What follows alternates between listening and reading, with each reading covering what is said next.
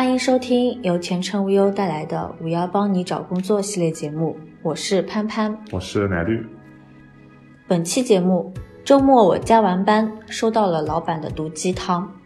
如今，微信已逐渐取代电话、短信，越来越多的介入我们的工作和生活。然而，微信作为一种个人的社交软件，有其天然的特殊性。当私人账号和工作接轨，你的生活还好吗？我们来看看网友是怎么说的。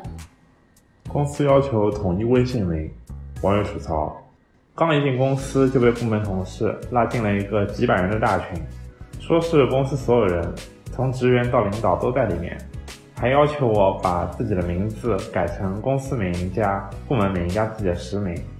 我问为啥，改个群名片不好吗？居然和我说老板要加每个人的微信，你总不见得还要领导还一个个改你们备注吧？我想说，真不知道是谁给惯出来的臭毛病。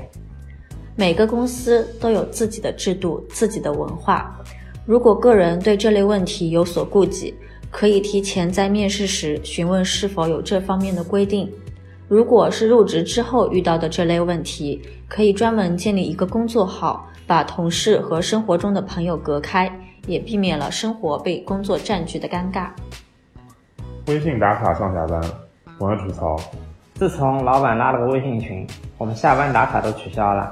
每次要在上班下班的时候在群里打卡发定位，很多下班晚的同事影响不大，像我们这种到点就下班的部门就惨了。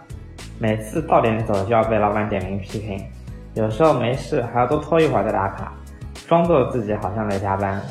到点下班不是很正常的事情吗？难道微信打卡就是来比谁走得晚吗？定位打卡只是一种死板的考勤方式，与其纠结员工何时打卡下班，不如把心思放在工作时间，研究如何让员工在八小时内效率最大化才是正解。老板骚扰的捷径，网友吐槽：周末晚上十点，我收到了老板的微信。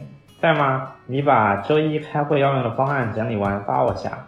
已经倒在床上的我假装没看见，按掉手机准备睡觉，谁知又连续收到了三声提示音，每条的信息只有两个字：人呢？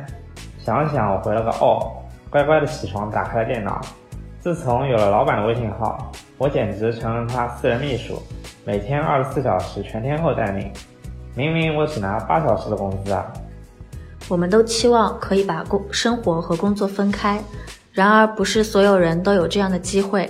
凡事都有轻重缓急，如果是紧急的大事，确实应该拿出专业态度来处理；如果不是，可以说明天上班再处理。同时，如果当时时间已晚，你未回复，对方也会认为你已经睡着了。不仅要加班，还要喂鸡汤。网友吐槽：这周因为老板催得紧。全公司的人又留下来加班了，对，没错，是没工资、没调休的那种加班。好不容易把活干完，又收到了老板发在工作群里的鸡汤。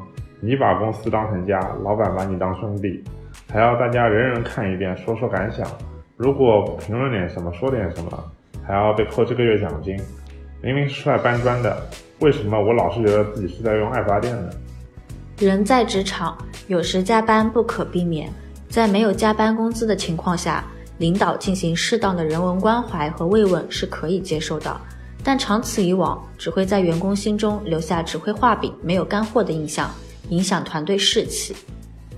本期节目到此结束，感谢收听，我们下期再见。